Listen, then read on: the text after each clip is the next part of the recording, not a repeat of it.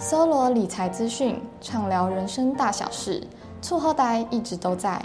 您现在收听的是厝好电台。大家好，欢迎收听厝好电台，我是金融顾问有亨，我是理财规划师 Peggy。厝好电台是跟大家分享一些实用的财经小知识频道。我们今天要来聊一下斜杠这件事。现代的年轻人啊，好像真的很多人在斜杠啊。我是比较幸运一点啦，可以做房东这个副业。顺便工商一下，如果大家对副业有兴趣的话，可以去听一下我们上一集。但是呢，经济部啊有统计，创业成功率明明只有一趴，那为什么现在啊还是很多新闻会跟大家讲说创业是一件很好的事情呢？Peggy，你怎么看？啊、呃，其实呢，我想呢，这个应该跟现在的低薪大环境有关吧。嗯，根据那个行政院主计处的统计，一一一年的时候，每人每月经常性的薪资平均是在四万四千四百一十七元。其实看起来不算很高。嗯，如果要买房的话，一个月四万块怎么会够呢？对，所以才有很多年轻人想要斜杠赚自己的第二份薪水。那么今天呢，我们刚好呢，就是要分享来自于小吴的投稿。他本来呢，只是个月领五万的上班族，嗯，但是呢，他一直有个创业梦，而且呢，也不甘心只当个死领薪水的白领阶级，所以呢，决定出来创业。哦，原来是这样，那就麻烦 Peggy 跟我们分享一下小吴的故事了。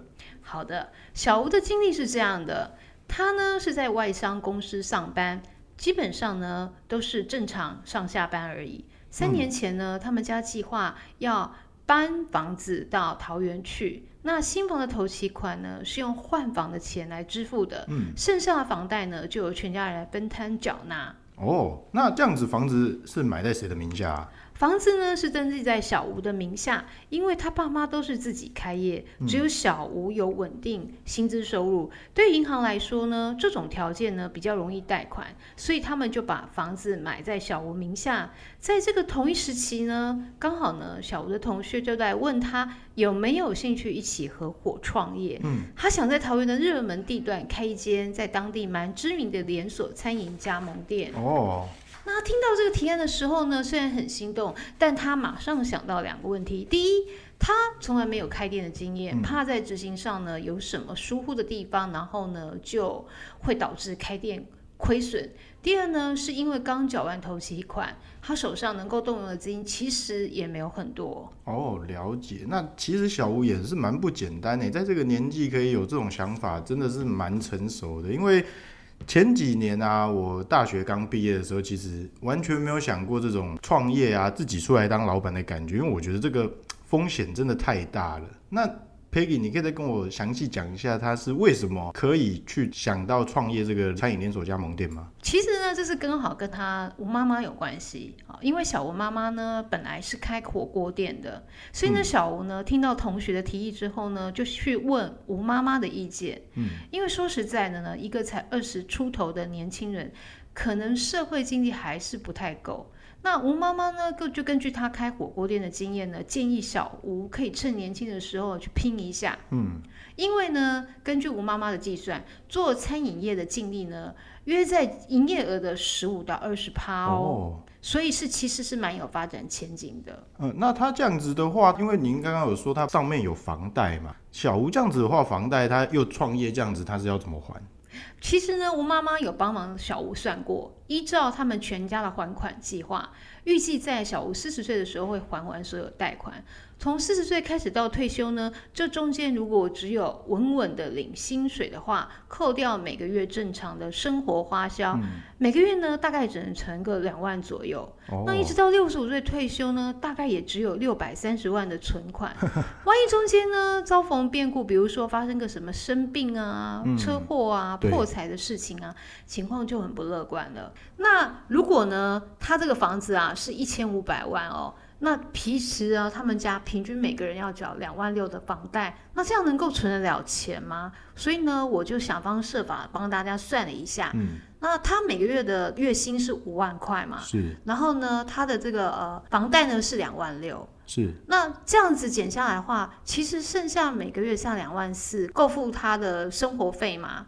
那呢，我就把他的这个呃家庭支出呢，呃，就是有跟小吴询问了一下，是，就计算下来呢，包含水电啊、餐食啊、交通油钱啊、购物金啊、校庆费啊、嗯、旅游购物等等的，里里扣扣加总起来的话，结果每个月呢也要花掉三万九。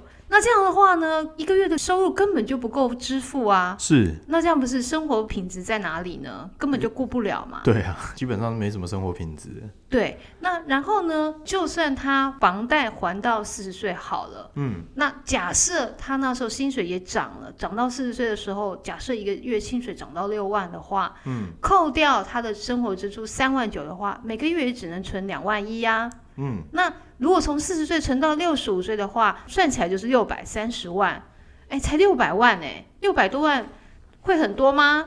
哦，了解。那这样子其实也是算是比较乐观一点的算法，因为刚刚你也说了，可能中间会有什么生病啊，或者是变故嘛，而且。就算好了，他真的可以很顺利的到六十五，就像你说的，刚刚存了六百多万出来。但是其实可能通膨啊，或者什么样子，就像以前很多人讲的嘛，以前的十块跟现在的十块是不同价值。对啊。所以他那个时候的六百跟我们现在的六百多，可能又是不同的价值。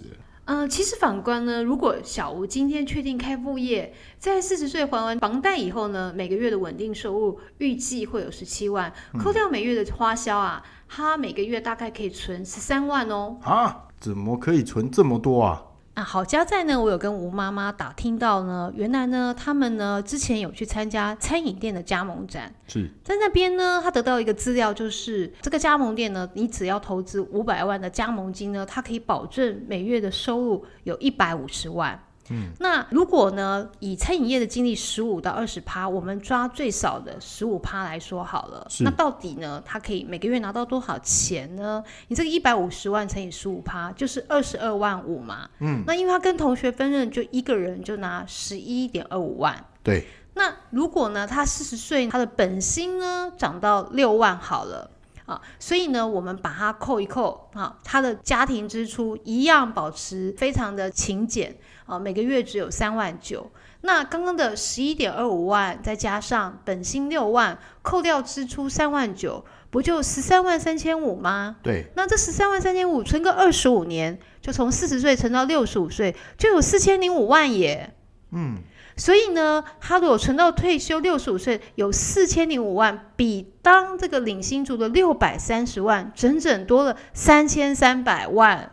对啊，而且我刚刚发现啊，你说的这个算是比较认真在存钱的上面。那因为像我这种年轻人，就是比较喜欢吃跟出去玩，所以我的话可能开销会在餐食费跟旅游购物金这边会在往上涨。所以我刚刚稍微估算了一下，如果说我把我的支出啊拉到七万块左右，我每个月其实还是能存到差不多九万五千元。那这样子啊，四十到六十五岁啊，我也可以比领薪族啊多了两千两百多万。而且我刚刚想到，你有提到说他要创业是有额外创业资金需求的。那四十岁之前的部分啊，我刚刚稍微有算了一下，他原先有一台房贷嘛，那他这个创业资金需求，如果是用二胎房贷去贷款的话，一胎加二胎啊，我这边盖抓大概六万。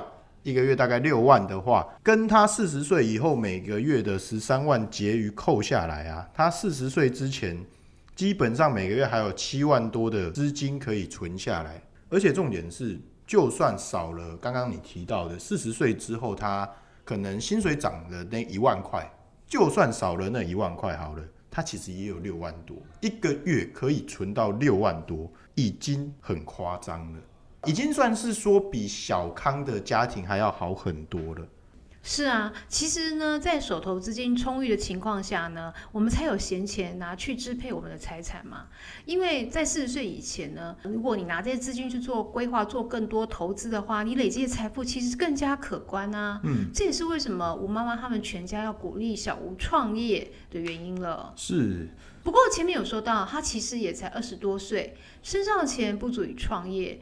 事实上呢，需要一笔额外的资金，嗯、所以小吴呢，先去询问了银行，想要申办二胎贷款。是，但是因为当时候啊，一顺位的房贷还没有缴满一年，哦、所以很快就被银行婉拒了。哦，这倒是，这倒是。嗯，那他另外又找了很多创业贷款，但市面上的创业贷款额度最高也只有一百万，而且要附上许多资料，嗯、审核期也很长。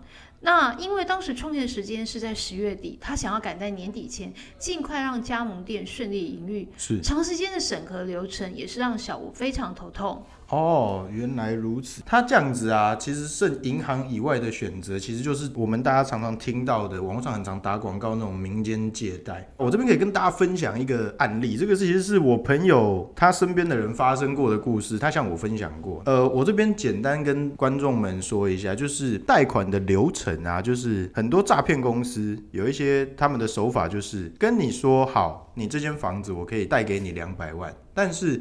他的金额其实可以再更多，甚至是可以完全把一胎还掉的状况。他可能就会跟你说：“好，你这一件我直接核准多少钱多少钱。那你把资料准备好，你的权状、您的印鉴证明、你的印章都交给我，我这边帮你处理。那款项就给你。后面会发生什么事呢？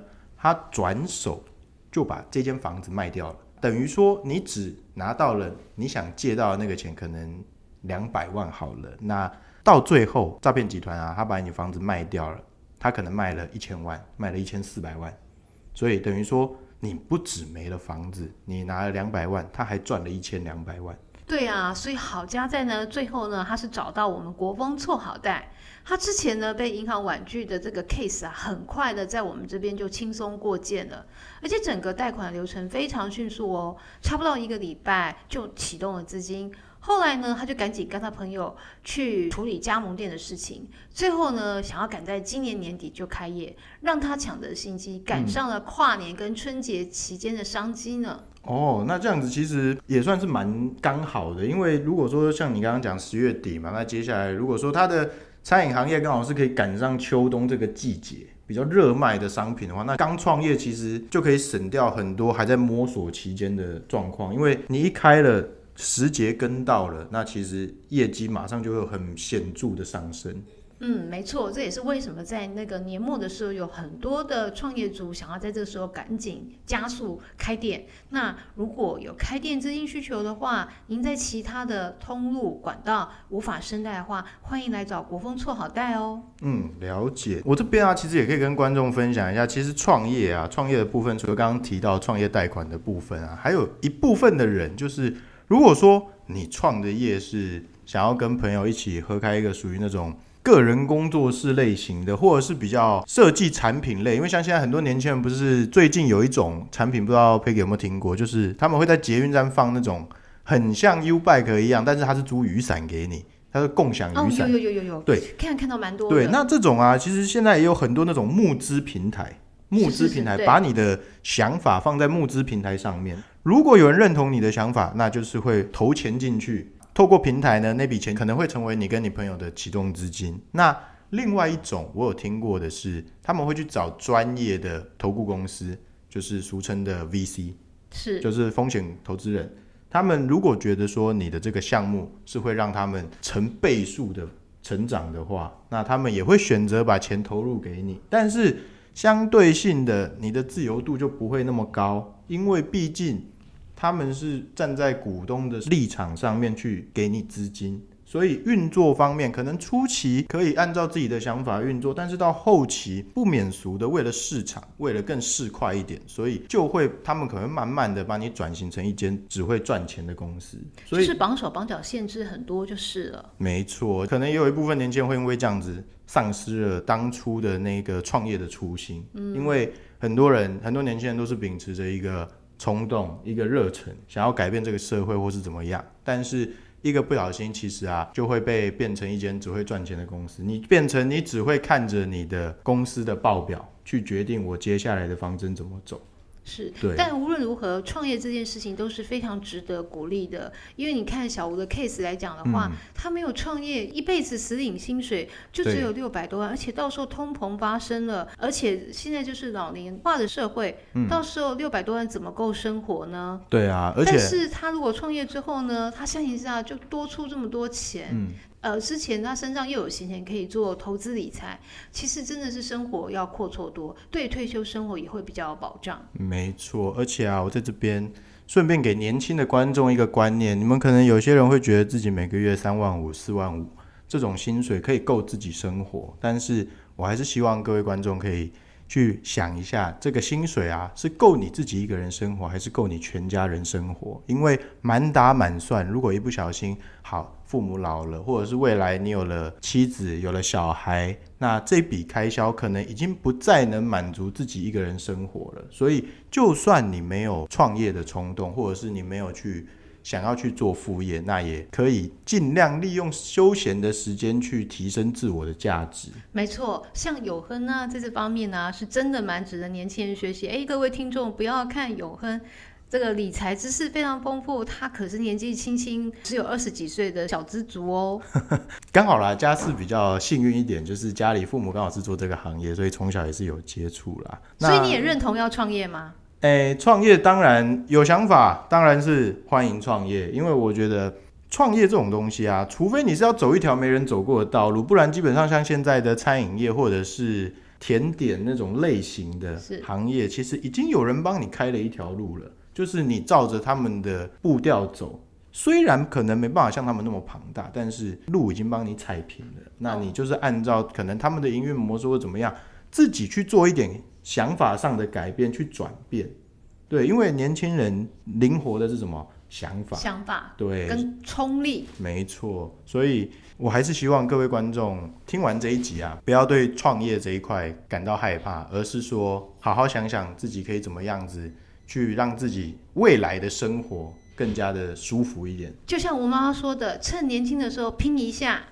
对，没错。好，今天呢，节目也录的差不多了，那。最后呢，喜欢我们的节目啊，记得帮我们分享、评分、留言跟订阅。有任何疑问的话，也欢迎到 IG、Facebook 私讯我们，TikTok、YouTube 搜寻“错好贷”，也有其他金融贷款相关的影片哦。厝好电台，感谢您的收听，我们下次再见，拜拜。拜拜。